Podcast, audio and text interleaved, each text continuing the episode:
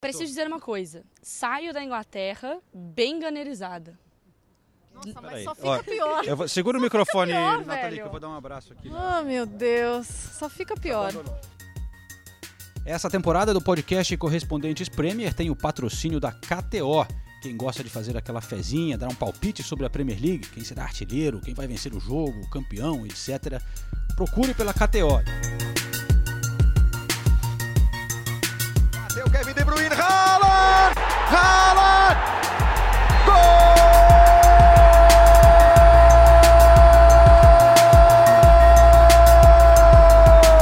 Haaland! É do City! Senhoras e senhores, estamos diante de um fenômeno! Ladies and gentlemen, welcome to London Heathrow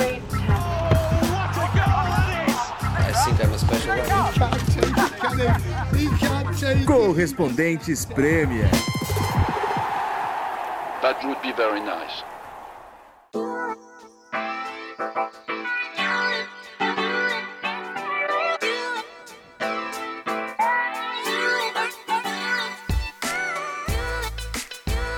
Fim de semana sensacional de futebol aqui na Inglaterra. Meu Deus, dois derbys muito legais que acompanhamos aqui com a equipe da ESPN.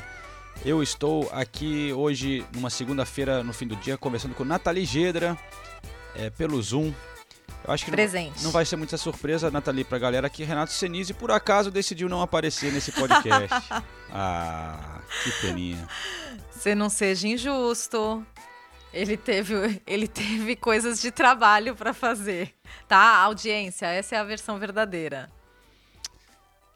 Tudo bem, é verdade. Aparentemente apareceu um trabalho aí que ele tem que viajar tal. De forma muito conveniente, né? Esse timing. É, mas eu não vou ficar sacaneando o Senise aqui sem ele poder se defender, né? Ele, ele vai mandar algumas contribuições aqui durante esse episódio, mas eu queria começar falando até para Nathalie também, porque no episódio passado, com Paulo Andrade, Mário Marra, no pub aqui em Londres, gravamos um episódio especial, Ulisses Neto também, né? Convidado mais especial ainda. É, fizemos uma aposta, Nathalie. Sim. Eu não vou esquecer disso. E, e nessa aposta eu disse que o Arsenal venceria.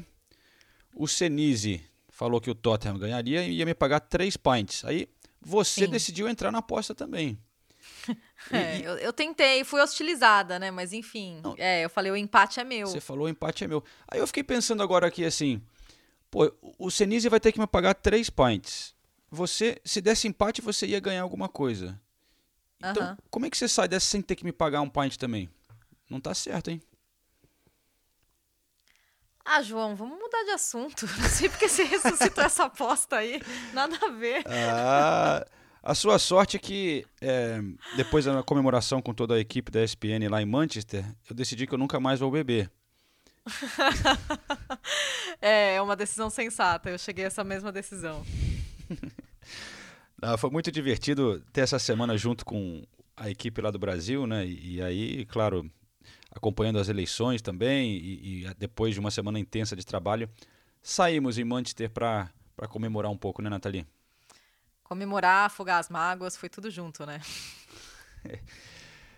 Ai, ai. É, foi, foi um pouco disso aí. Mas, é, mesmo sem o Senise, vamos voltar no tempo, Nathalie? Não, e vamos ter participações de Renato Senise também, né? Então, É. é, não é que ele vai estar totalmente ausente, ele vai, vai dar a, a, a, part- a- a- vai dar a opinião dele, né, sobre, sobre o derby. É, eu recebi um áudio aqui. Eu falei, o que, que, você, Ah, é? o que, que você achou do jogo, Senise? Então, Ah. va- vamos ver. Não, mas não parece que ele tá afim de contribuir muita coisa, não. Diga aí, Senise. Roubado. É, eu, eu não, não me surpreende. eu achei, É, bom, eu achei um- uma resposta bem padrão, Renato Senise. bela participação, né? Bela participação. Não, calma que ele vai ter uma participação maior, mais longa. Veremos, veremos.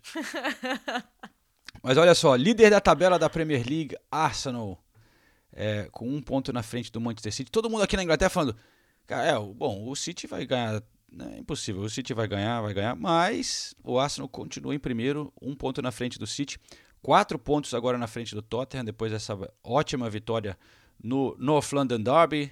Lá no Emirates. É, foi um, um, uma vitória importante para o Arsenal, né? depois de ter perdido para o Tottenham no último jogo lá na casa Sim. deles na temporada passada, que foi uma derrota dolorida, né? Porque acabou ficando custando a vaga na, na Champions League. E, e o Arsenal jogou muito bem, né, Nathalie? O, o Tottenham é, não propôs muita coisa, né? Jogou fechadinho ali o primeiro tempo, o Arsenal dominando totalmente a bola. E eu acho que foi uma, dá para dizer que uma, foi uma vitória bem merecida, né? O Arsenal realmente estava por cima é, o jogo todo. Claro que quando o Tottenham fez o gol ali de pênalti, teve um momento que deu uma crescida, mas é, eu acho que a vitória foi realmente muito merecida pelo Arsenal, né? Não, absolutamente. É, na verdade, o Tottenham cresceu um pouquinho antes do pênalti, aí teve o pênalti um pouquinho depois, mas nada que você falasse, nossa, esse jogo virou do Tottenham. Em nenhum momento o jogo virou do Tottenham. O jogo foi do Arsenal o tempo todo. E aí a gente tem que destacar alguns fatores, não só atuações individuais, porque daí a gente pode falar de algumas atuações individuais, mas a gente tem que destacar primeiro a confiança e a personalidade do Arsenal, que realmente é algo que a gente viu se transformar é, desde que o Arteta chegou. É, o Arsenal na temporada passada teve boas atu- atuações, atuações confiantes em jogos grandes. A gente viu isso acontecer. Até contra o Manchester City, por exemplo. Mas. Mas de- foi, foi impressionante como o Arsenal soube se impor desde o começo do jogo. É, não só, não só na- no esquema tático, que o, que o Arteta foi muito bem, porque dele matou os lados do Tottenham, e daí eles não conseguiam, simplesmente não conseguiam fazer transição, a bola não chegava no ataque. Mas o Arsenal realmente soube ser o dono do jogo. Ele soube é, usar o Emirates Stadium, que estava, como sempre, um clima muito legal no, em North London Derbys, é, é sempre muito legal. Tava até comentando com, com o João depois do, do, do jogo, é, que eu já vi climas mais é, barulhentos, assim, em North London Derbys, mas eu acho que aí eu acredito muito mais isso a- ao, ao silêncio, né? A falta de participação. Não fala de si- silêncio, né? Mas a, a a participação menor das- da, torcida do Tottenham do que propriamente a do Arsenal, porque a torcida do Arsenal cantou o tempo todo. É, é que a torcida do Tottenham, principalmente no North London Derby, é muito legal quando os dois começam né, a se provocar, um a cantar pro outro. E por mais que seja uma minoria de 3 mil torcedores, eles fazem muito barulho, né? A torcida visitante faz muito barulho porque é aquele torcedor fanático que viaja, que, que consegue esse tipo de ingresso, enfim. É, mas me chamou muita atenção a personalidade do Arsenal, a confiança que, que eles mostraram. E no aspecto tático, eles foram muito inteligentes é, bloqueando as saídas de bola do Tottenham, é, que não conseguiu criar nem é, perto do que eles deveriam, considerando o talento individual que eles têm, né? e No elenco. E daí a gente pode falar de algumas atuações de destaque, né, João? Opa!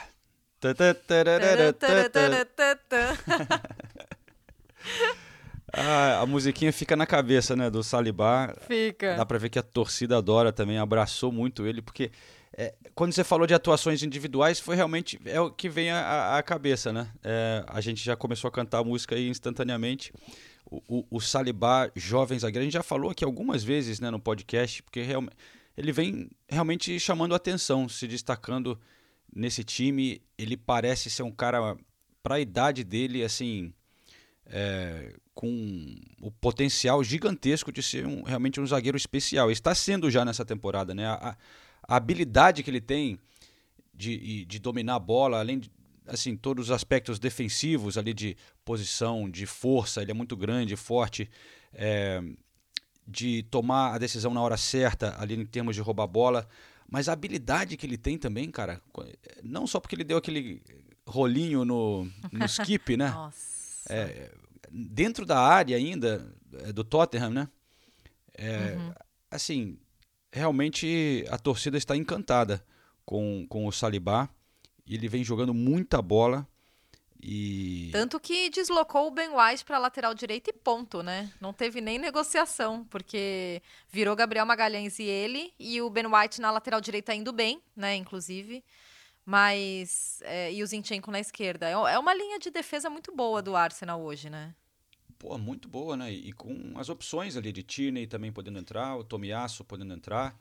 É, Cara, E, e me chama a atenção, a gente está falando da linha de defesa, né? Mas o meio de campo do Arsenal, comparando, né? O, o meio de campo do Arsenal com o meio de campo do Tottenham, porque o Arsenal teve meio-campistas que foram muito importantes né, no jogo. O Partey fez gol, o Chaka fez gol, o Odegar mais uma vez jogou muito bem e vem jogando muito bem, né? É, e daí você olha do outro lado e o Tottenham é, um outro, é uma outra característica de meio de campo, né? Não é um meio de campo que retém a bola, não é um meio de campo que sai jogando é, e, e, participa ativamente das, da construção de jogadas. É, é, é uma estratégia que funciona muitas vezes, e, e foi até uma discussão que eu, que eu li aqui na Inglaterra, no The Athletic, é, o quanto era importante você encher o seu meio de campo com jogadores que seguram a bola, porque a gente vê muitos treinadores fazendo isso, o mais conhecido deles é o Guardiola, que deixa muito claro que ele quer encher aquele meio de campo de, de jogadores e que é um setor muito importante, crucial para as ideias de futebol dele, mas aí você vê o Tottenham e daí você tem um Royberg, um Betancourt, que são jogadores com características muito diferentes, né? São características mais defensivas e são ótimos jogadores. Só que dessa vez não funcionou, né? Porque a, a saída de bola do o Tottenham usa muitos lados do campo para sair com essa bola e isso não deu certo, tanto que a gente não viu o Som jogar a gente não. A, bola não chegava no ataque. A gente viu muito pouco do Harry Kane, a gente viu muito pouco do Richarlison também, é, justamente porque essa bola não chegava. E daí você olha para o meio de campo do Arsenal, que, é, que foi um setor muito importante especificamente nesse jogo, né? É, o Arsenal está pressionando muito bem, né? Aquela coisa que, sei lá, o Liverpool ficou famoso por fazer, o Manchester City recuperar a bola rápido, pressionar bastante. O Arsenal está fazendo de uma maneira muito eficiente. O time está muito. É batalhador, jogando juntos, né? A equipe, assim, é, com uma intensidade muito grande mas, e, e partindo para cima, né? A gente viu ali, como a gente falou no primeiro tempo todo, o Tottenham não conseguia ficar com a bola, ficou todo fechado ali, uhum. jogando mais o contra-ataque. Uhum. E o Arsenal realmente tá dando gosto de ver e, e, você vê que tem um clima legal no elenco, todo mundo se dedicando pra caramba e, e, as coisas funcionando muito bem. A redenção do Chaka, que a gente já mencionou aqui, é uma história muito legal, né? Ele fazendo um gol é. no derby, depois de tudo que ele passou, quase sendo é, expulso do time pela torcida, depois de ter feito, né? Ele foi fez um gesto para a torcida, perdeu a bracedeira quando ele foi vaiado. É, e aí ele continuar no time, acreditar no Arteta, dar essa volta por cima, é, a torcida no fim do jogo cantando o nome dele, é, é realmente é, é muito legal. Pô, o Gabriel. E você falou do clima, é, você, falou do clima, né? E, e, entre os jogadores, e você citou o Chaka. Teve a, a entrevista que o Gabriel Jesus fez com o Chaka, né? Para a emissora daqui. E, e o Chaka recebeu o, prêmio de Man of the Match e o melhor em campo, né? E, e, o Gabriel até brincou, não sei como isso aconteceu. E daí os dois riram, se abraçaram. Realmente, é, fica muito claro que o clima tá bom lá, né?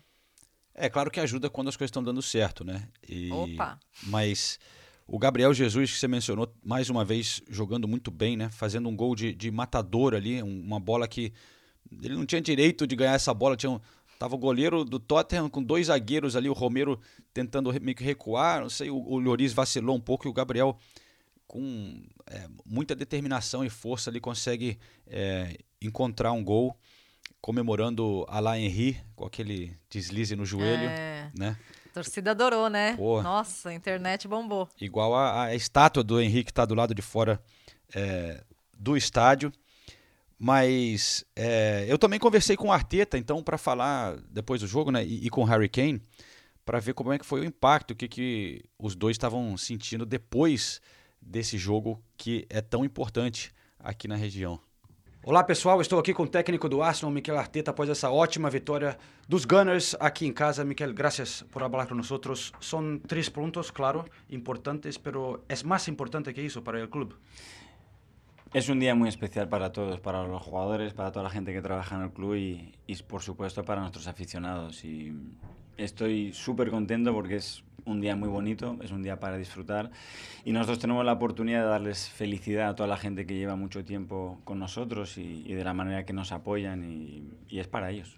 Topo de Premier League también, una son muy buena de, de, de, estar. ¿Qué te deja más satisfecho en este momento? Lo que más me gusta es la convicción del equipo y la manera que ha empezado el partido y con el deseo y las ganas de, de ir a ganar el partido. Y, y sin jugar con miedo, con las cualidades que ellos tienen, que las tienen y son, y son muchas, pero con, con la seguridad de que podemos jugar a ese nivel y, y que hay que ir a ganar. Es una evolución muy grande, sientes, de, de la temporada pasada para ahora. Es una continuidad de todo lo que estamos haciendo y, y, es lo que tenemos que hacer. Todavía no hemos hecho absolutamente nada, hay muchísimo que jugar y, y cada partido prepararse para el siguiente, que es Europa League, e intentar jugar mejor que hoy y, y seguir ganando. Eh, la conmemoración de usted en uno de los goles fue apuntar para el suelo. ¿Qué era la sensación por detrás de esa, de esa acción? Porque cuando entrenas algo y pasa, eh, obviamente te lo sientes más y era por eso. Vale, muchas gracias.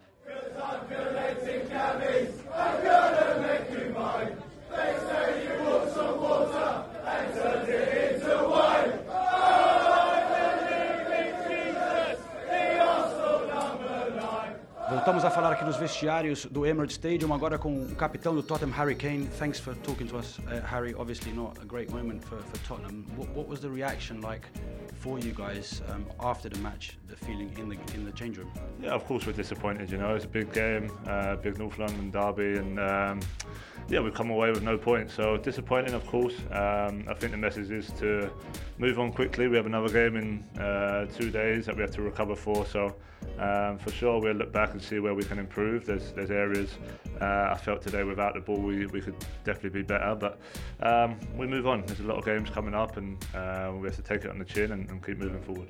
In the first half, Tottenham seemed to be soaking up the pressure from Arsenal for a, a long period of time. Do you think that was the best tactic? That was was that purposely done? No, look, we work different tactics on every game. Um, I felt like we wanted to get more pressure on the ball, but we found it difficult with the way they uh, use their midfielders to, to spread wide, which kind of kept our, our number 10s low. Um, and it's difficult in games, you know, sometimes you set up one way throughout the week and then you, you play the game and, and it's a little bit different. So we need to do better as players to adapt to that. And um, But look, I think in the first half we, we had our chances as well on the counter attack. Uh, they had a lot of possession, but uh, we still was definitely in the game. It's just two decisive moments, I think, in the second half, uh, which we got punished for. In, in, in, the big games, uh, that can't happen. Thank you very much.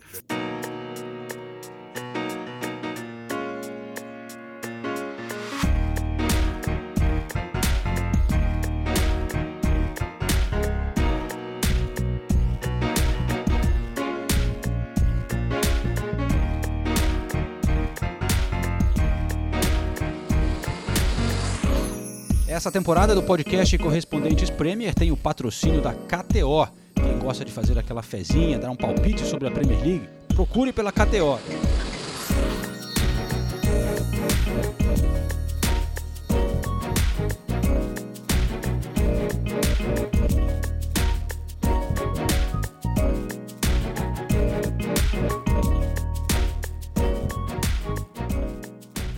Bom, Nathalie, então, bom, a gente já vinha falando, né? Esse projeto do Arsenal realmente é, dá esperança para a torcida, mostra assim um potencial muito grande com um time muito jovem, então tá sendo um momento especial.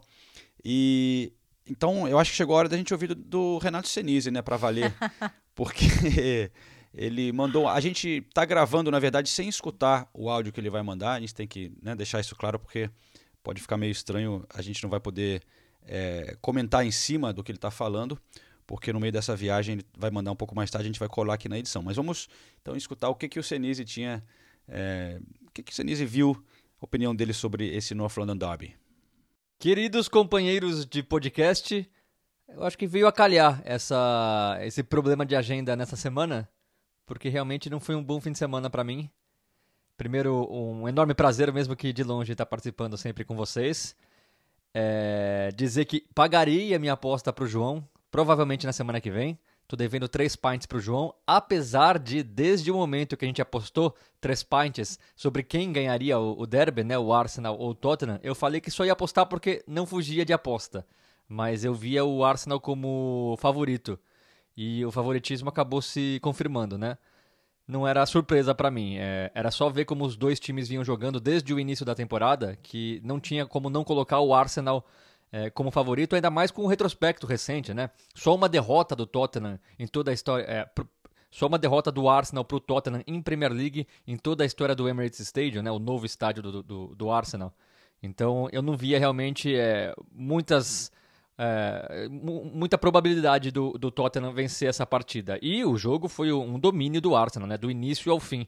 Talvez só quando o Tottenham empatou o jogo ali em 1 a 1 que o Tottenham não que jogou melhor, mas que pelo menos teve um pouquinho mais de posse de bola, um pouquinho mais de controle do jogo. Mas aí levou o segundo gol logo no início do segundo tempo e aí tudo veio abaixo. É, chama a atenção que o Tottenham, em 10 partidas na temporada, jogou bem apenas uma. É, na minha opinião, contra o Fulham em casa pela Premier League, 2 a 1 resultado que até que foi magro, mas naquela partida o Tottenham realmente criou bastante oportunidade. É, acabou levando o gol do Mitrovic no final, ainda teve aquela defesaça do Loris que garantiu os três pontos, mas foi a única partida que o Tottenham jogou bem o tempo todo. Além disso, teve o 4 a 1 contra o Southampton na estreia da Premier League, primeiro tempo ruim, com segundo tempo muito bom. É, teve o 6 a 2 no Leicester, que também é um placar bem mentiroso, porque o jogo estava 2 a 2 é, O Leicester, que até então não ganhava de ninguém, né? É, até chegou a pressionar no final do primeiro tempo, e aí de, de repente o, o, o entrou, fez três gols, e aí o, o Tottenham desencantou mas não joga bem na Premier League, não joga bem na Champions League, não à toa tem partida decisiva já contra o Eintracht Frankfurt, não pode nem pensar em perder ponto em casa. Então, é um Tottenham que não, não, não encanta, não convence. Defensivamente, muito mais é, exposto do que o Conte gostaria. É, e isso vai muito da qualidade dos jogadores também. E eu destaco aqui o Romero, que é muito querido pela torcida do Tottenham já por causa da garra que mostra, por causa do comprometimento e porque, e porque também é um bom zagueiro. Mas às vezes eu acho que ele fala muito e, e quer ser muito malandro, argentinão malandro, e, e não condiz com isso em campo. Eu acho que o segundo gol, que acabou decidindo praticamente a partida, foi falha totalmente dele. Teve essa discussão se quem falhou mais, o, o Romero ou o Loris. Fato é que o Loris faz a defesa e o Romero é, toca para trás de uma maneira assim um zagueiro nunca pode fazer aquilo. E aí o Loris tem pouco tempo de, de reação, a bola acaba passando ali por baixo do Loris e o Gabriel Jesus, muito oportunista, fez o gol. Então o Romero, um, um, cara que foi contratado pelo Tottenham por um valor muito alto e que é tido como um dos principais zagueiros da liga, não pode cometer erros como esse. Aliás, a temporada dele não é tão boa. Ele vem cometendo erros é, bobos durante a temporada. A maioria não acaba custando pontos, mas quando custa a gente tem que falar. E foi muito mal o Romero no lance do gol. E realmente não, não evoluiu ainda no Tottenham para ser um, um, um, zagueiro top de linha, né? Que fala aqui na Europa. É, não, não evoluiu tanto assim. É, de novo, é um bom zagueiro, também é novo ainda, mas precisa mostrar mais segurança, precisa controlar ali a defesa do Tottenham. Eu acho que hoje o principal zagueiro do Tottenham é o Eric Dyer. Para mim, não tem dúvidas disso. E o Emerson Royal, né? Como é que pode cometer uma falta daquela? Que aí o, o jogo já estava 2 a 1 já estava complicado para o Tottenham, mas é inadmissível um jogador profissional fazer uma falta daquela no campo de ataque com o Gabriel Martinelli indo para trás. Não tinha perigo nenhum no lance. E não tem nem discussão se é, é vermelho ou não. É, é vermelho certíssimo a, a, atitude do árbitro, certíssimo o VAR que não, não interviu. E aí o Tottenham já estava sendo controlado, com um a menos, sem chance nenhuma de virar a partida ou conseguir um empate. Chama atenção também como o Tottenham virou um time muito mecanizado, né, ofensivamente. As jogadas são sempre as mesmas. É, é, é bola pro Kenny para ele dar a casquinha pro, pro Son e pro Richardson fazer o facão, né, e pegarem a defesa adversária é, desprevenida, ou bola longa para o Kane também, no momento que a defesa que o, que o time adversário pressiona o Tottenham na saída de bola, e é isso. É, você vê, por exemplo, o Som, não é coincidência a queda de produção dele nessa temporada. O Som ocupa uma faixa muito limitada de, de, espaço, tem que marcar muito o tempo todo, chama muita atenção isso também no Tottenham, né? É, linhas extremamente baixas, então quando o Tottenham recupera a bola, está muito longe do gol adversário e não tem ninguém no ataque. Então, é, às vezes sai um contra-ataque bem treinado, como eu digo, são lances, são movimentos mecanizados, mas quando eles dão certo, é claro que, que isso acaba gerando lance de perigo, mas tem pouco espaço para improviso. E Son, Harry Kane, Richarlison são jogadores que poderiam ter mais liberdade para improvisar. Então, é, até recentemente o Dyer falou em uma entrevista que todo mundo estava muito feliz com o trabalho do Antônio Conte, que É, é inegável a, o crescimento de, de rendimento do Tottenham desde o meio da temporada passada, né, quando o Conte chegou, mas ao mesmo tempo é preciso encontrar outras maneiras de jogar. O Eric Dyer falou isso na entrevista e eu concordo plenamente. O Tottenham é limitado a uma forma de jogar, quando essa forma não encaixa com o adversário, é, parece não ter muita saída. E o Arsenal não tem nem o que falar, né? Quando você vê o terceiro gol do Arsenal, a construção, a bola passando de pé em pé, o Chaka, que já cresceu muito de produção nessa temporada dentro da área fazendo gol, você vê a diferença entre os dois times. Você vê um time que tem é, coragem, tem controle da bola, tem posse de bola, um time que sabe o tempo todo o que está fazendo em campo, que foi pouco ameaçado pelo Tottenham porque teve a bola o tempo todo. As estatísticas mostram que o Arsenal teve muito mais posse de bola, teve mais finalização. É, é um time que está pronto, o Arsenal. A gente não sabe pronto para quê, porque ainda tem o Manchester City na liga, né? Mas é inegável que o Arsenal está a, a, alguns degraus na frente do Tottenham na, no, no quesito evolução. E o trabalho do Arteta, mais uma vez, elogio, é um trabalho muito bom. Vamos ver como a temporada se desenvolve, né? Eu acho que o Tottenham ainda tem um elenco um pouco melhor, é, não na parte defensiva, mas do meio para frente eu acho que o Tottenham tem um elenco melhor. E o Conte podia utilizar mais o elenco também, né? Quando a gente vê que o time não produz, é, a gente ainda praticamente não viu o Bissouma jogando, é, a gente não viu muito é, o, o, o, a gente não viu muitos reforços do Tottenham ainda produzindo o que se esperava e muito por não ter oportunidade também, né? Então vamos ver como é que o Tottenham é, supera. Foi a primeira derrota do Tottenham, né? Na temporada, eh, na, não na temporada porque tinha perdido na Champions League, mas a primeira derrota na Premier League. De novo, os números são bons, mas a produção realmente não é nada boa e o Arsenal dominou e mereceu a vitória, até no final tirou um pouco o pé.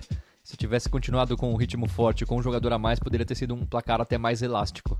Então só me resta parabenizar João Castelo Branco e prometer que assim que a gente se encontrar, provavelmente na semana que vem, iremos tomar uns pints pagos pelo idiota aqui que sabia que o Tottenham tinha muita chance de perder, mas não quis fugir da aposta.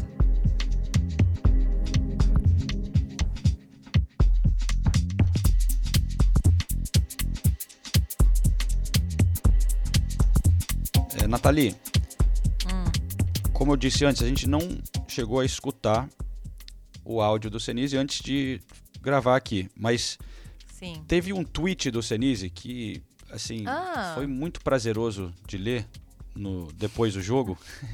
eu imagino que seja alguma coisa nessa linha que ele falou. E se não falou, eu vou resgatar esse tweet do Senise aqui. Que hum. ele falou assim: Eu trocaria tranquilamente o atual jogo recuado, cauteloso, de contra-ataque do experiente Tottenham, do vitorioso Conte, pela posse de bola, coragem, ofensividade do jovem Arsenal, do novato Arteta é, é, um é evolução de verdade, o outro é vender a alma por uma taça que pode não vir. Nossa, palavras fortes, hein? isso aí é uma coisa linda, né? Não só ganhamos, tem, tem o reconhecimento do rival e ainda ganhei três pints na brincadeira. É, só três. É isso aí. é, três e meio, vai. é, eu pago uma Ralph pra você. Não, mas faz todo sentido o que ele falou, né? Não, assim, não, não, não sei se eu falaria vender a alma.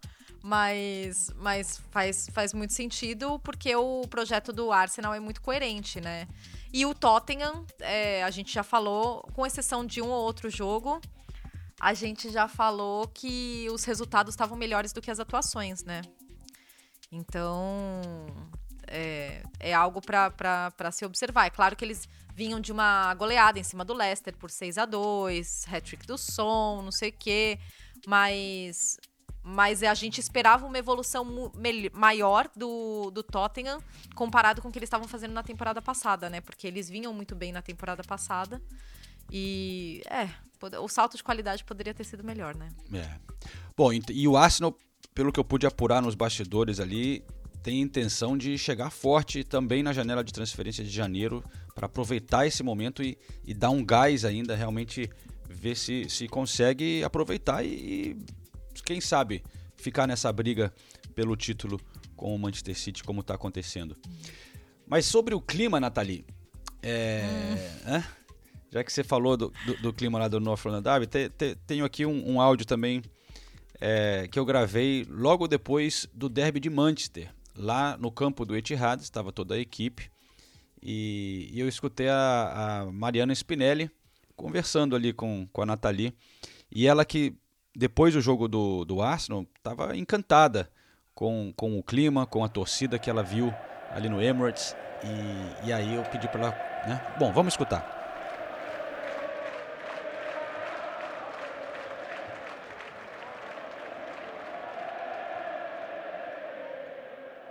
Ó, tô aqui no Etihad com a Mariana Spinelli que acompanhou a saída das torcidas nos dois derbys nesse final de semana. Você é muito oportunista. Você jornalista, você... capturando fatos. Muito oportunista, cara. Não, porque você ouviu que ela gostou da, da, da, da, sua torcida e que achou o derby meio morto. E daí você veio, do nada surge o João com o microfone gravando.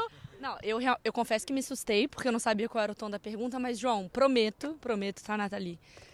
Eu normalmente tenho a tendência de ficar do lado da Nathalie, não do João. Mas hoje, mas hoje eu terei que defender João Castelo Branco. A torcida do Arsenal me deixou embasbacada, mal acostumada. Você me deixou mal acostumada. E a do Etihad Stadium eu achei mais frio. Assim, quando fazer gol, é, mas muito obrigado, Mari. Eu sempre fui o primeiro a criticar a torcida molhado, eu sei que é morto. Você está se ofendendo facilmente. Eu estou fazendo meu trabalho aqui, Acusei capturando, capturando. Senti. Sentiu, hein? Bom. Obrigado, Mari. De nada. Mas, hum. mas vem cá, é, você viu o Arsenal e o City jogar também. Aí em campo, quem mais te impressionou? Aí não tem como, aí, aí eu City. Não, na hora que era qualquer ataque, passava do meio de campo, eu filmava e falava, vai ser um gol. Então você consegue prever o que vai acontecer. É um absurdo, um absurdo. Preciso dizer uma coisa. Saio da Inglaterra bem ganerizado. Nossa, mas só fica Ó, pior. Vou, segura o microfone, pior, Nathalie, que eu vou dar um abraço aqui. Oh, meu Deus. Só fica pior.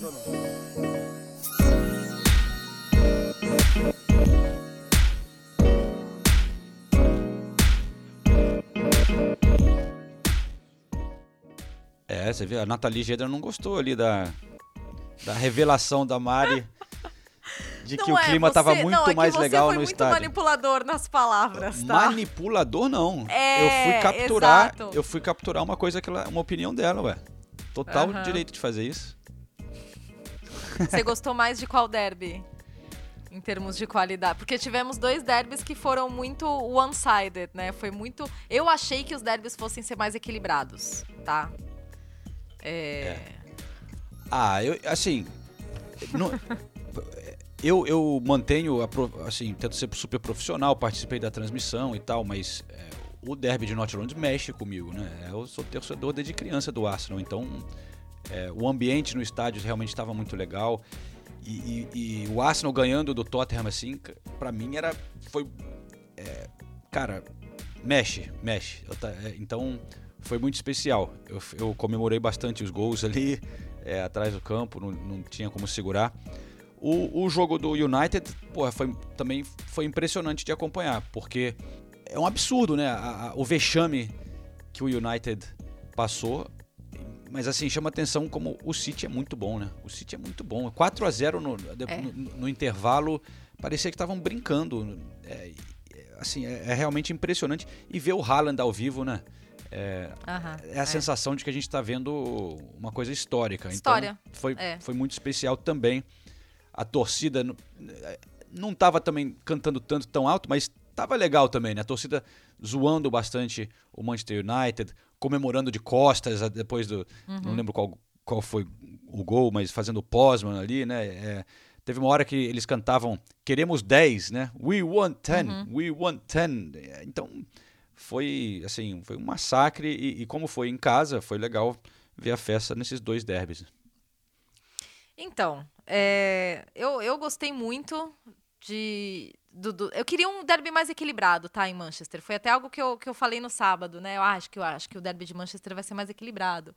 É, mas eu gostei muito de ver de perto é, um hat-trick do Haaland, um, mais um, né? É, mas é impressionante. Eu, eu, eu participei da transmissão e eu estava atrás do gol. Então eu acompanhei o jogo inteiro atrás do gol. É, a maioria dos gols saíram do outro lado, para o meu azar. Mas o gol do hat-trick saiu, saiu desse lado. E, e realmente, é, quando ele tá ali, né, a 10 passos de você, impressiona como o Haaland, assim, como, como ele é gigante, né? E, e, e, e ele tem um, uma força, um ímpeto com a bola que parece. Quando ele pega a bola, parece que vai, vai vindo um clarão em torno dele. Só que, ao mesmo tempo, antes dele estar tá com a bola, você olha e você não vê os espaços. Só que ele tem tanta imponência, tanta, tanta presença em campo, que parece que ele vai desfilando com a bola e vai, vai abrindo espaços e como um trator. Sério, é, é, essa é a sensação, é que ele vai abrindo espaços como um trator. E sem a bola ele se movimenta muito bem também, né? Sem a bola ele se movimenta muito bem. Ele é muito certeiro, né, nas movimentações. E, e por isso que a gente vê ele pegando pouco na bola e, e fazendo muitos gols. É, é, realmente impressionante. Foi muito legal também, porque no, no gol do hat-trick ele fez a comemoração dele, né, de sentar e fazer aquele gesto de, de meditação, né? E, e ao mesmo tempo ele, ele é um molecão. Você vê ele rindo com os outros jogadores. Cara, é, é muito louco a gente olhar o que a gente está presenciando com o Haaland, porque ele é um jogador tão completo e ele é tão jovem e ele ainda está se desenvolvendo que é muito difícil a gente entender efetivamente qual o limite que ele vai atingir, onde que ele vai bater no teto dele, sabe? É, e quando que isso vai acontecer, porque ele ainda e aí ele está também trabalhando com um, um treinador que que, que gosta de trabalhar com jogadores jovens, que, que fez isso muitas vezes na carreira e que está visivelmente encantado pelo Haaland, né? Você ouve o Pep Guardiola falando do, do Haaland e é impressionante. Inclusive, eu falei com o Guardiola depois do jogo, vamos ouvir. O Manchester Derby histórico do lado do Manchester City. Eu estou com o Pep Guardiola para falar dessa partida. Pep, enhorabuena. Um partido incrível. A maneira como dominou uh, el partido fue algo impresionante. ¿Qué, ¿Qué, más te alegró sobre la forma como Manchester City jugó? ¿Fue la actitud? ¿Fue la concentración? ¿Fue la agresividad? Sí, todo esto, claro, y jugar bien con el balón, y aunque en según qué zonas aún estamos poco precisos y perdemos muchos balones, pero en general, en general hemos estado, hemos estado muy bien. En el derby es especial para nuestros fans, para todos nosotros y poder hacer esta actuación uh, es, un, es, un, gran honor. Trabajaste con muchos jugadores jóvenes uh, hasta hoy. ¿Qué? Es difícil hoy pensar en un límite para Haaland. Estamos viendo algo histórico. ¿Cuál es el límite? No lo sé, lo pondrá él. Los límites lo pone él, pero la realidad es que es esta. Es un jugador que tiene un sentido del gol, es un, tan agresivo como cómo se aleja de la jugada para acercarse al gol. Uh, uh, es un jugador, uh, los números. Pero debo decir que no es una cosa que, que, es de ahora. Es decir, cuando estaba en Noruega, en Austria, en Alemania, ya lo hacía. Eso intentamos, pues que con los jugadores de más calidad que tiene aquí, pues ayudarle a que hagan más goles. Tenemos dos grandes historias hoy con Foden, que conoce el derby muy bien desde chico, y Haaland, que también conoce el derby mm. muy bien con su papá. ¿Imaginas que estos factores, por todo lo que lo conoces de, de los jugadores, estos factores también están... Puede ser, puede ser un poco, pero también no, no nos gana solo por Erling en Phil. Uh, son, otros gentes no son Manchester City fans, como por ejemplo como, como, yo. Yo ya amo este club por el resto de mi vida, esto da por seguro, por cómo me ha tratado desde el primer día hasta el último, pero no, no es solo esto, es el hecho de, de, de, de, de que todos pero evidentemente el padre de Erling estuvo aquí, Phil es evidentemente un niño que salió aquí y ama este club y evidentemente para el United, para nosotros es un gran, es un gran, es un gran momento.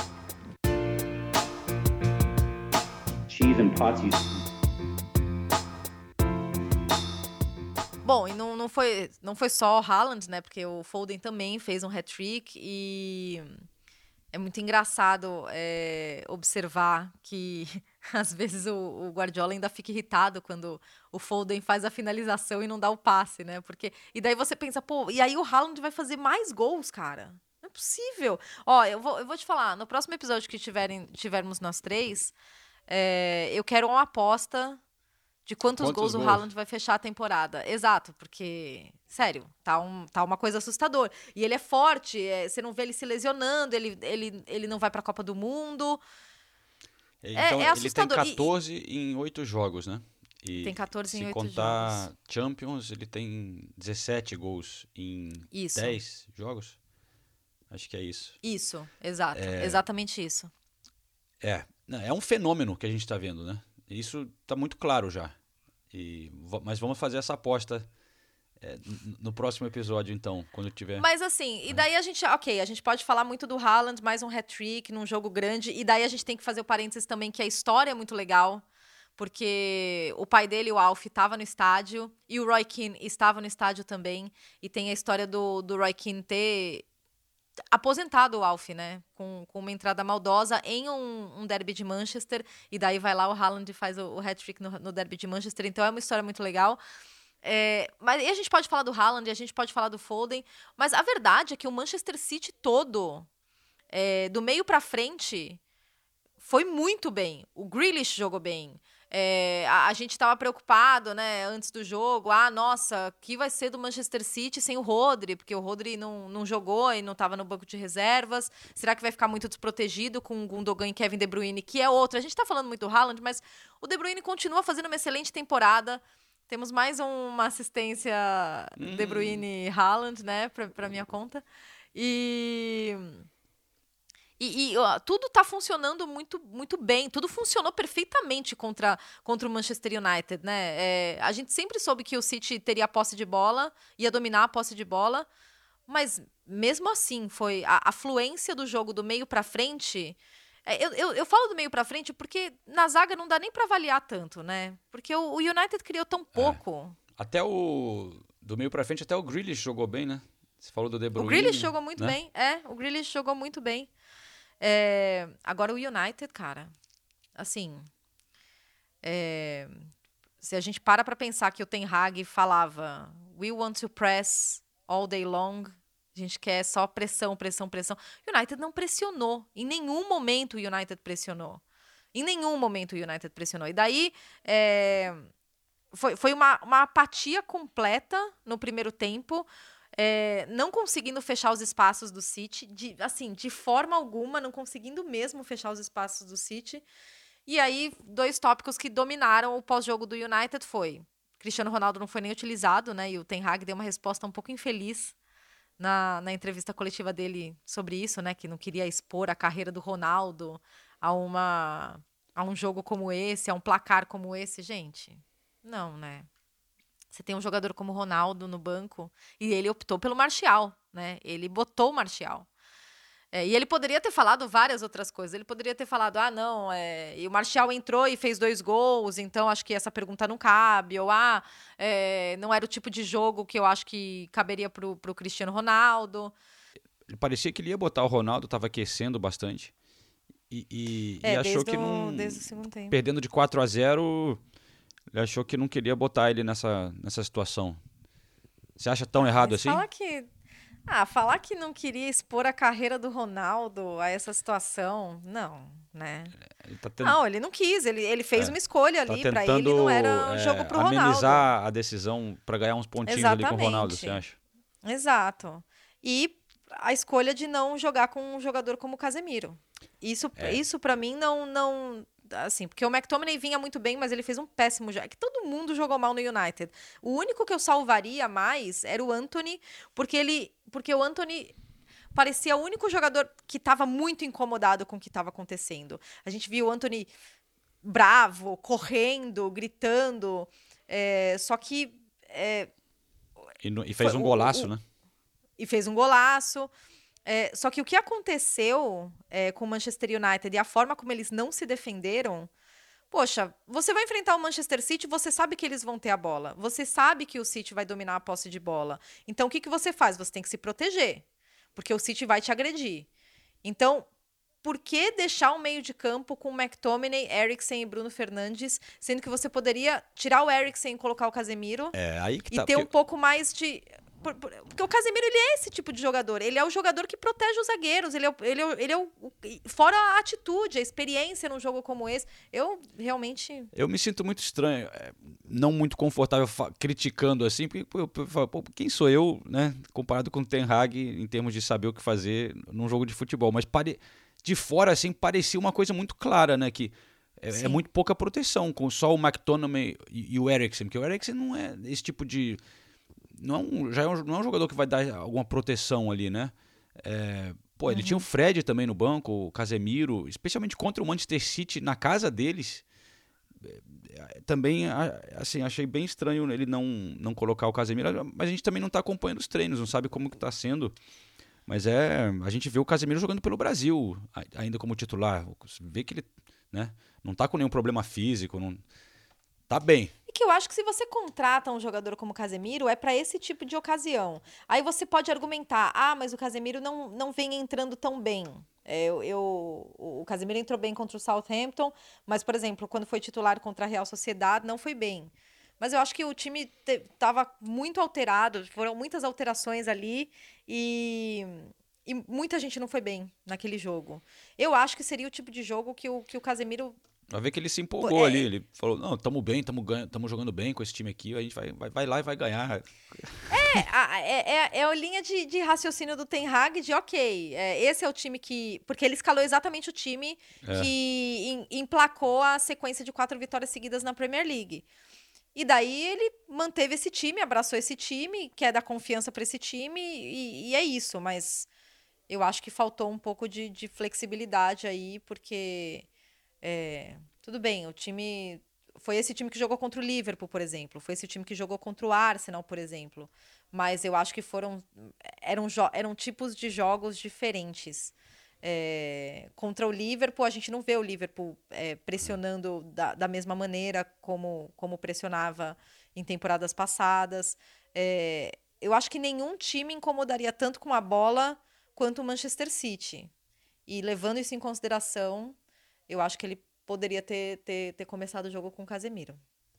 Inclusive, eu falei com o Anthony depois do jogo. Vamos ouvir o Anthony. Pois é, pessoal, um dia muito difícil para o Manchester United. Eu estou ao lado do Anthony para falar um pouquinho sobre esse jogo. Foi, foi difícil estar tá ali hoje, né, Anthony? Eu imagino.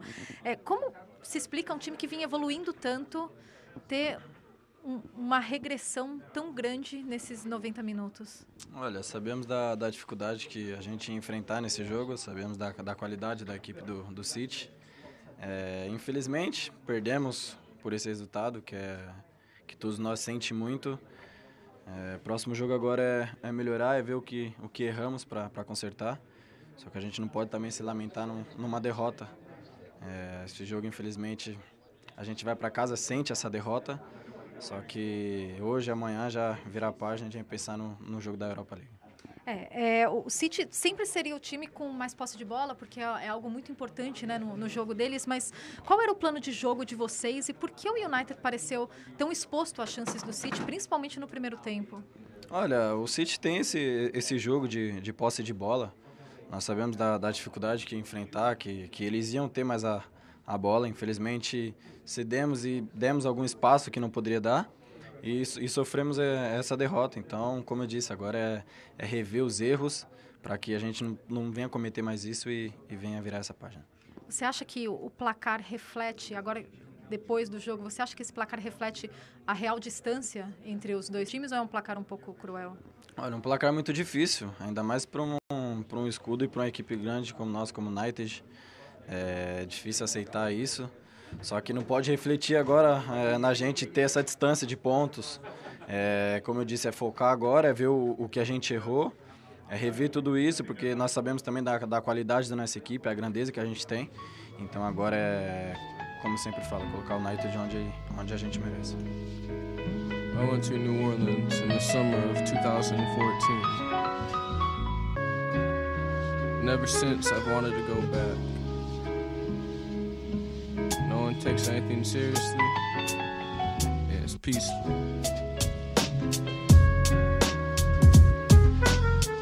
Let me die in New Orleans and put some money in my coffin so they know that I'm important in the afterlife. And sacrifice is a hell of a ride, and I'm a hell of a guy, and I don't know when I'll die.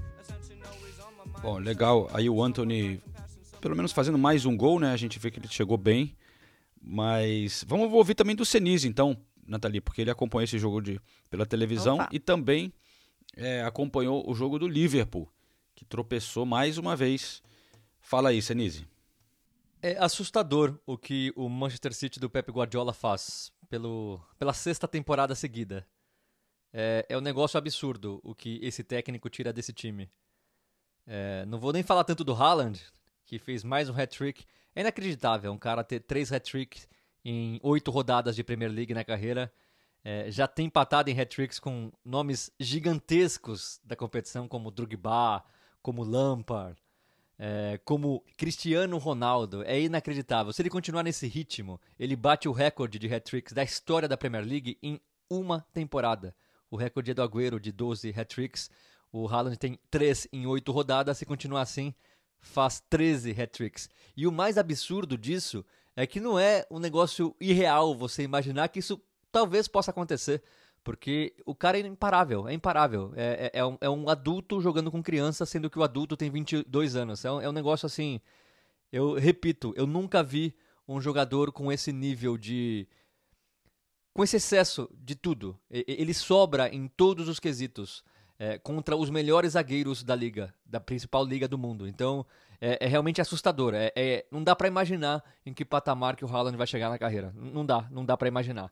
Só dá para imaginar que ele vai bater todos os recordes possíveis da Premier League.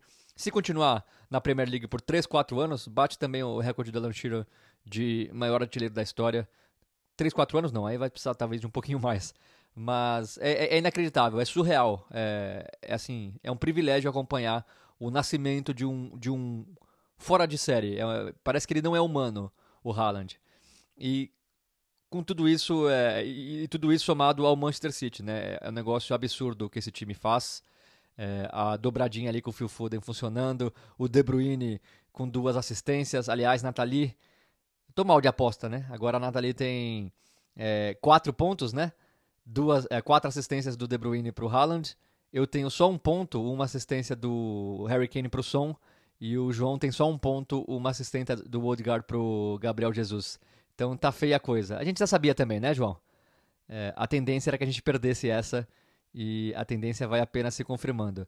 E o Manchester United meio assustador, né? É, é, o Manchester United tem que ficar muito feliz com o resultado. 6 a 3 assim, diferença de 3 gols nesse jogo, tá lindo pro United. Era para ter ficado no 6 a 1 quem sabe um 7 a 1 o, a, a, a sobra, o, o, o quanto que o Manchester City sobrou nesse jogo foi realmente assustador. É, e ao mesmo tempo, eu até ia chamar atenção, tem muita gente questionando o Ederson, né? Principalmente pelo gol do Anthony, muita gente falando, e não só no Brasil, muita gente aqui na Inglaterra falando que o Ederson não tem se mostrado um goleiro do nível do Manchester City. Talvez isso influencie em não conquistar a Champions League. Se o City tivesse um goleiro como Courtois, é, poderia já ter conquistado a Champions League. E eu não, eu não acho absurdo pensar nisso. É, eu realmente acho que o, o Ederson na, nas últimas temporadas, nas duas últimas temporadas, não é que ele tenha sido um mau um goleiro ruim, muito pelo contrário, ele é ótimo. Mas milagres ele tem feito pouco. E a gente espera de um goleiro como o Ederson milagres. Por isso que hoje eu acho que o Alisson realmente está na frente dele na, na, na, briga pela titularidade na Copa do Mundo. E acho que meio, meio inquestionável quem deveria ser titular.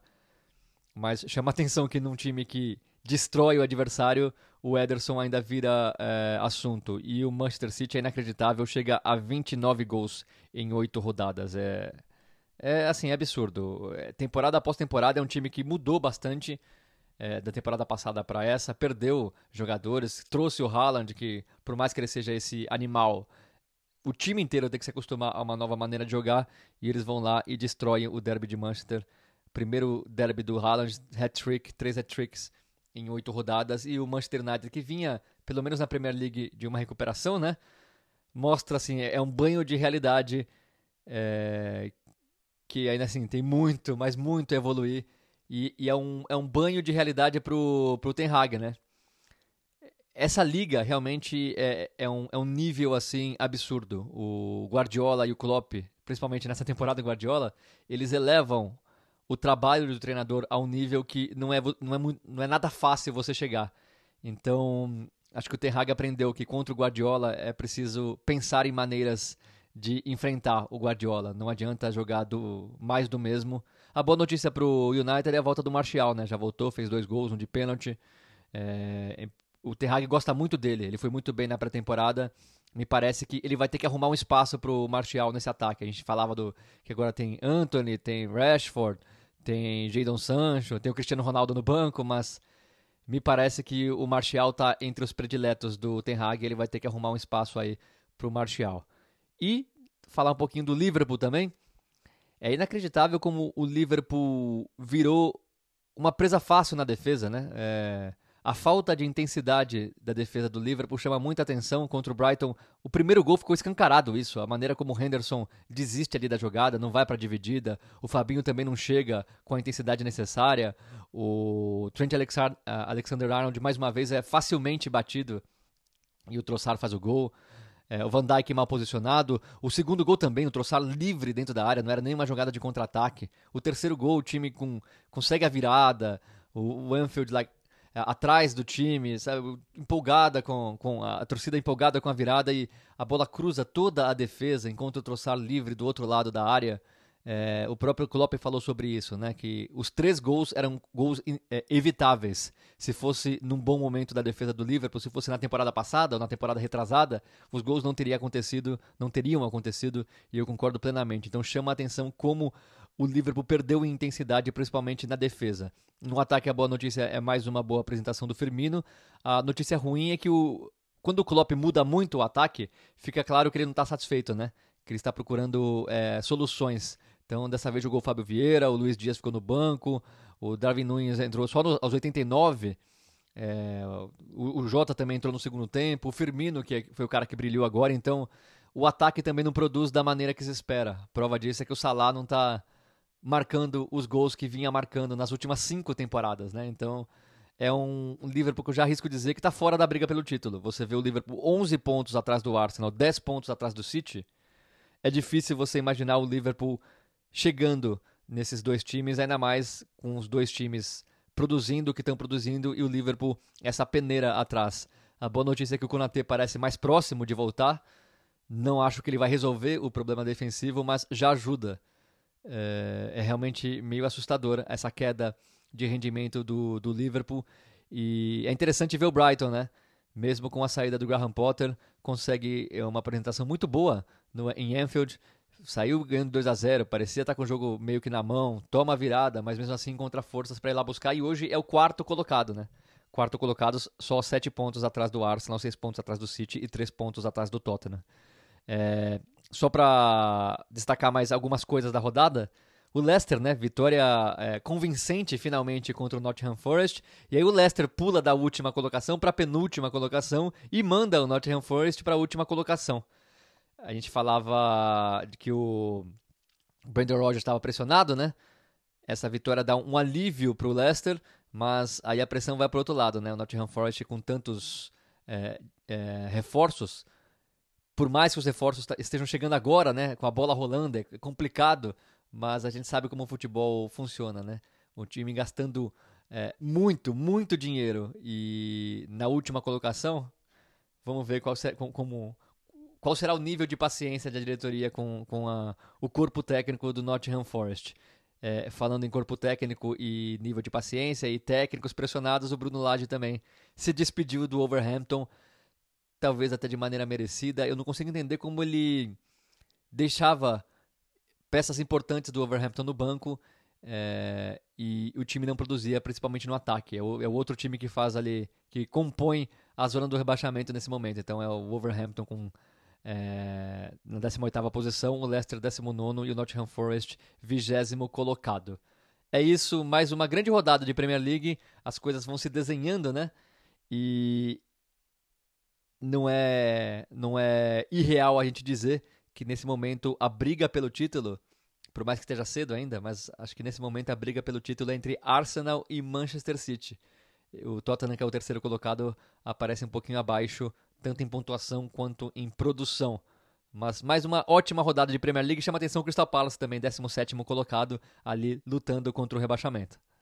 Bom, Nathalie, é, o Liverpool realmente, a gente está repetindo sempre a mesma coisa, né? Não tá bem, aqueles jogadores ali como que, que a gente estava acostumado a serem tão regulares pelo Liverpool, Van Dijk, Henderson, Fabinho, Salah, não estão bem. Tá, tá, tá estranho o negócio, né? Então, é... eu, eu acompanhei os highlights do Liverpool, né? E depois li as, as declarações do Klopp e tudo. Até porque eu, eu tô em Liverpool nesse momento, né? E vou fazer o jogo da Champions League nessa terça-feira para a ESPN Latinoamérica. É, então, até estudando para esse jogo, eu, eu tava, tava vendo essas, todo esse pós-jogo aí do, do Liverpool e Brighton. E é impressionante como o Liverpool parece exposto é, quando eles não pressionam da forma como a gente está acostumado a vê-los pressionar. E aí o Brighton, que é um time extremamente organizado, que tem uma ideia de jogo muito clara, mesmo com agora com o novo técnico, né, com o Dizerbi, que que inclusive elogiou o Graham Potter na entrevista dele. É... O, o, Liverpool sofreu demais. O Alisson fez excelentes defesas. O Liverpool sofreu três gols e o Alisson ainda fez excelentes defesas. É, é o, o time está completamente exposto. É, se a gente olhar os gols, o, o, segundo gol do Firmino foi, foi, foi um belo gol, né? E, e, o Liverpool ainda por cima deu sorte, né? Porque o terceiro gol foi contra. Foi, foi do, do Adam Webster. É, teve hat-trick do, do Trossard. E, e, é curioso porque quando ele fez o terceiro gol, né? Ele ia sair, ele tava machucado, mas aí ele, ele ficou e daí ele fez o, fez o gol. É, e ele aparece sozinho na, na jogada do terceiro gol. É impressionante. E até depois da partida, o Klopp falou é, que eles. Ah, a gente poderia ter vencido, porque teve até uma cobrança de falta no finalzinho do Trent Alexander-Arnold, que passou muito perto. Então o Liverpool teve oportunidades, né? Ele falou: ah, a gente poderia ter vencido, mas não acho que seria merecido. O empate foi o que o Brighton mereceu e o que a gente mereceu. E dá até para argumentar se, se, não, se não mereceu ainda mais, sabe? Se não se o Brighton não merecia até, até um pouco mais. Porque foi muito bem, jogou muito bem. E, e fora, fora, a gente pode falar aqui da, da questão defensiva, né, do, do Liverpool, mas assim, e a falta de energia, que na verdade é isso que mais me, me impressiona. Realmente a, a, falta de energia que o Liverpool vem mostrando em, em, determinados jogos. Às vezes até joga bem, mas né, não, não mostra essa energia. Agora, a gente pode falar dos defensores, a gente já falou muito do, do Van Dijk, que, que não, não tá bem nessa temporada, é, da linha de zaga, né, na verdade, o Matip, o Trent, o Robertson ou o Tsimikas, né, é, mas, pô, os atacantes, o Salah tem que começar a fazer gol, gente. É, ele perdeu mais uma ótima oportunidade contra o Brighton, ele, fez, ele tá com dois gols na temporada. Ele está com dois né? gols na temporada. O artilheiro do, do, do, Liverpool na temporada de Premier League é o Firmino, com cinco gols. E, e depois vem o Luiz Dias com três. E daí o, o Salah tem dois e o Fábio Carvalho tem dois. É, gente, é, assim, tudo bem. É, a gente já falou também da, bastante aqui da, da saída do Mané e o quanto isso também impacta a, a forma que o Liverpool joga, a forma que o ataque se movimenta. Mas não, não importa o que acontecesse com o Liverpool, o Salah estava sempre fazendo gol. Né? E, e isso não está acontecendo. Então, é curioso até ver que o Alisson e o, e o Klopp, os dois, falaram sobre falta de confiança né? É. Na, nas entrevistas. É, e o, o, o, o, Nunes começou no banco de novo, né? Uhum. E o Jota, mas o Jota tá voltando de contusão, entrou no segundo tempo, é um jogador que mais uma opção legal no ataque que estava fora por um tempo no começo. Então ainda tem umas peças legais ali, mas é tá o Liverpool parece que cansou. É, realmente tá, tá, tá difícil já caindo, perdendo bastante assim, pô, tá lá na, na parte de na metade da tabela, né? Pô, 10, 10 pontos o Liverpool. E o Arsenal tem 21, cara. É uma diferença grande já, né? Pois é, 10 pontos em 7 jogos. É. 10 pontos em 7 jogos é muito pouco. É muita diferença.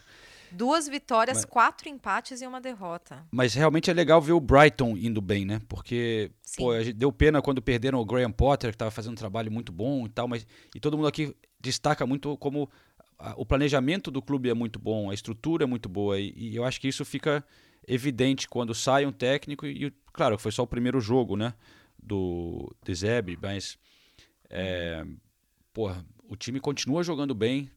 Não é fácil ir lá para Anfield fazer três gols. É, perdeu. Perdeu jogadores importantes Porra. na janela de transferências, agora perdeu o treinador. E aqui na Inglaterra, muita gente torceu o nariz aí, né, pro Deserbe. Mas aí é desinformação, né? Você falar, pô. É, até tava, tava ouvindo o, o pessoal da ESPN, acho que foi o Jean Oddi até que falou sobre isso. Uma tremenda desinformação, né? Porque. Ele foi muito quem... bem no Sassuolo, né? Foi muito bem. E é muito, um treinador muito bem falado do, na, na Itália. Guardiola gosta dele. É. É, ele tem a filosofia tem... meio Guardiola, né? Bielsa, assim, essa linha. Tem, exato. E o Brighton foi muito bem, porque contrata um treinador com, que é completamente coerente com, com o projeto do clube. E o clube tem um projeto, e isso fica muito claro, né? Perdeu Ben White, é, é, Bissumar, Bissumar, Cucurella, Malpai. Uhum. E vai entrando peças. E tá aí. Tá lá. Welbeck jogando bem mais uma vez. É. Esta temporada do podcast Correspondentes Premier é um oferecimento da KTO. Se você gosta de dar aquele palpite sobre a Premier League, procure pela KTO.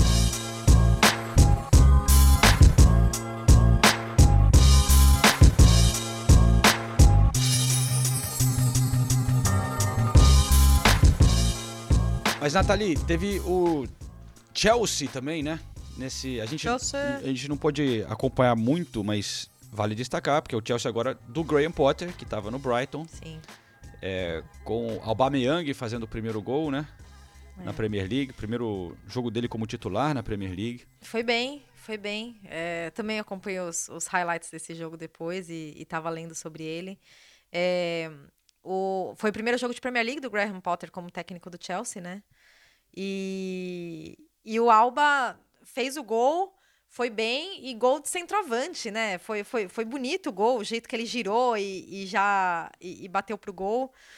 É, ele tem coragem o, de pegar o... aquela camisa 9 do Chelsea, né? Cemitério pois de é. atacante. ele, parece que até o, o Tuchel deu uma, o Tuchel deu uma entrevista dizendo que, que, que no Chelsea tem uma rolava uma conversa de, de jogadores com receio de pegar a 9. A 9? É, que tá falando que estava amaldiçoada e tal. Nossa senhora. Que coisa, né? É, mas uh, dá para entender, né? Porque a, o histórico recente aí de, de, de centroavantes no Chelsea não, não, não é dos mais felizes, né? E, mas, assim, ah, daí. Te, te, bom, tiveram duas grandes histórias aí, né, nesse jogo do, do Chelsea. Primeiro, o, gol do Conor Gallagher, que, porra, que pancada! Nossa, que gol lindo, né? Ele é muito talentoso e. e contra e, o ex Fazendo gol con é. contra o Palace, é, exatamente. É... Onde ele teve emprestado e foi muito bem na temporada passada. É, e ele recebe mais uma oportunidade entre os titulares. O Kanté continua machucado, né? Não deve demorar para voltar, mas, mas o, o Gallagher agradece, né? A, o espacinho no meio de campo e, e é, é, muito, é muito bom jogador. E, e o Thiago Silva, né? Foi o principal ponto de polêmica aí do, desse jogo, porque teve uma jogada em que ele poderia ter sido expulso, porque ele manejou a bola com a mão, supostamente manejou a bola com a mão. O Thiago reclama de falta na jogada. Uhum. E daí ele estica o braço e acaba manejando a bola, e daí é, os, o, o, o, Patrick Vieira, inclusive, recebeu o cartão amarelo por causa disso, porque pediu expulsão. O VAR viu e não mudou o amarelo para vermelho. E daí é, isso gerou muita discussão, é, enfim. É, e, e, ironicamente, na sequência, ele dá uma assistência, ele dá a assistência do gol do Aubameyang. Então, Rapaz, não é. só ele, ele teve, ele teve, ele teve sorte, né? Você pode argumentar, mas, é, enfim, a argumentação dele foi quando é, eu, não, eu não vi nenhuma entrevista do Thiago depois do jogo, mas ali conversando com o árbitro ele falava tipo, ah, ele me puxou, ele me puxou e daí quando ele cai ele estica a, o, o, braço dele está esticado e daí acaba manejando a bola. Mas o, o Palace ficou bem, bem irritado com, com com a marcação e com a não expulsão do Thiago, né? Então tivemos aí Crystal Palace 1, Chelsea 2. E o Chelsea vai para quinto na tabela, passa o Manchester United. é, o Brighton na quarta colocação, né? E, e, ali logo abaixo do Manchester United, o Newcastle em sétimo lugar. Passou o Fulham e justamente ganhou do Fulham em Craven Cottage. É, eu também não assisti todo esse jogo, mas eu vi que teve um golaço do Almiron, que fez dois. Uhum, é, e foi 4 a 1 para o Newcastle lá no aqui em Londres, né? E então Newcastle aí realmente conseguiu desencantar, porque o Newcastle o Newcastle estava empatando muito o jogo, né? Só venceu dois nessa temporada. Uhum. Mas está ali, todo, acima do Liverpool também. Eu queria destacar o Everton. Ah, sim. Professor Lampard, mais uma vez, conseguindo mais uma vitória, hein? Cara, exatamente. Eu tava até buscando aqui. É... Depois de quatro e, empates assim, seguidos. É. Venceu. É, não, e tem um, um, retrospecto bom, eu vou até olhar aqui na tabela, é, de gols sofridos. O Everton agora é 11 na tabela de classificação e, e, sofreu só 7 gols nesses, nesses oito jogos. Nesse momento, o Everton é a melhor defesa da Premier League, cara. Pô, mas eles mudaram muito o time. E tem é uma zaga interessante, né? Com o Conor Gallagher. O Conor Gallagher. O Cold, né? O Code, é. O, que foi uma das contratações dessa temporada, né? É, e o Tarkovsky, né? É, isso. Então uma zaga, uma zaga nova. É, e tá muito bem realmente. O time todo tá assim funcionando bem, né? Tá invicto, acho que é nove jogos, se não me engano. Tá bem o, o professor Lâmpada agora sendo muito elogiado aqui de repente. É, pois é, virou, virou o jogo, né? Porque no começo da temporada eles estavam sendo bastante criticados. E se você olha o time do Everton, não é aquela, né? Nossa, não enche o olho. Olha o time que enfrentou o Southampton. É Pickford no gol, né? O Coleman, aí o Cody Tarkovsky, que eu realmente acho uma boa dupla de zaga, e o Mikolenko também gosto como lateral esquerdo. Mas o, o, o meio de campo, o Naná, que, que é um bom jogador. É que eu falo, não é que não é um bom time, mas não é um time que enche os olhos, que você olha no papel e fala, nossa, que time do Everton. Mas aí você vê que os jogadores estão entregando, estão entregando boas atuações. O Onaná é, é, um deles, com certeza. O Gueye e o Iwobi, que tá jogando bem também. E o ataque com o McNeil, que até pouco tempo era criticado porque perdia muitos gols, desperdiçava muitas oportunidades. O Gray e o Mopai. O Mopai foi, foi uma boa contratação é, para essa temporada. Uma coisa que o Lampard falou. E aí você. Fala, desculpa. Ah. Não, é que... não, não, e daí você ainda tem o Calvert-Lewin para voltar, né? Sim. Mas o, o que o Lampard falou dos do jogadores, uma coisa que agrada muito ele, é que ele, ele falou que trouxe jogadores que são bons jogadores, mas boas pessoas, ele, ele destacou. Que isso está sendo muito importante em, em criar ali um, um, ambiente bom e também né, com jogadores esforçados, que é o que ele quer, né? Que estão se entregando, né? Realmente é, para o time. Mas é, é, um time bem menos, assim, é, estrela, né? Como uhum. nos últimos anos tinha, teve algumas contratações, sei lá, Rames Rodrigues, né? Alguns jogadores assim, até o Richarlison, né? Jogadores que são viraram estrelas ou são estrelas e tal. E agora é, é um time sem, né? É um time bem Sim. mais discreto, assim, mas que está funcionando bem. É, não, eu, eu tô impressionada com a, a melhora. Próximo jogo do Everton é contra o Manchester United em Gurison Park, então tô bem curiosa para ver. E, e o Wolves, que perdeu pro West Ham, um jogo. E aí mandou embora o técnico, era... né? Exatamente, e demitiu o Bruno Lage. Que na temporada passada vinha sendo tão elogiado, né? E só que não, não, não tava conseguindo fazer, fazer as coisas acontecerem ali. E parece que entrou o Diego Costa nesse jogo. Eu não assisti o jogo também, mas vi alguns né, highlights. O, o Diego Costa entrou e mostrou alguns assim toques assim de quem pode causar problemas aqui na Premier League, cara. Eu, eu achei, mas estava um pouquinho fora de forma ainda o, o Diego Costa. Então acho que não, não, não será titular em breve, tá precisando aí, mas é um cara que tirando do banco pode pode ainda ajudar, mas mu grandes mudanças virão aí pela frente no no Wolverhampton. Qual, qual a probabilidade de ser um técnico novo português, hein? Nossa. É grande, né? É bem provável que seja um português. Aguardemos. Vamos olhar a agenda do Jorge Mendes para fazer É. as apostas, né? Muito bem. Nathalie, é, temos que encerrar por hoje. Eu tenho só lembrar uma coisa. Tô animadão para o jogo de domingo, Arsenal e Liverpool, hein?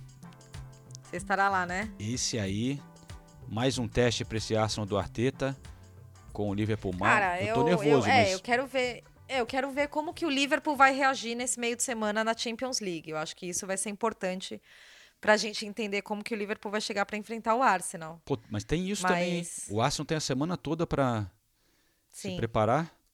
Ah, não tem Europa League. Tem Europa League? Tem Europa, Europa League, na quinta-feira. Bodo Glint. É, mas aí dá pra rodar o time um pouco. Não sei. Não, eu acho que. E, e o Liverpool tem um jogo muito ganhável, né? Contra o Rangers. Em casa. Então, de repente, vai, vai com a, leva- a moral um pouco mais elevada pra enfrentar o Arsenal. Mas, é, com essa garotada correndo, eu, eu quero ver o Liverpool pressionando do jeito que eles pressionam, né? Venham, venham para o Emirates.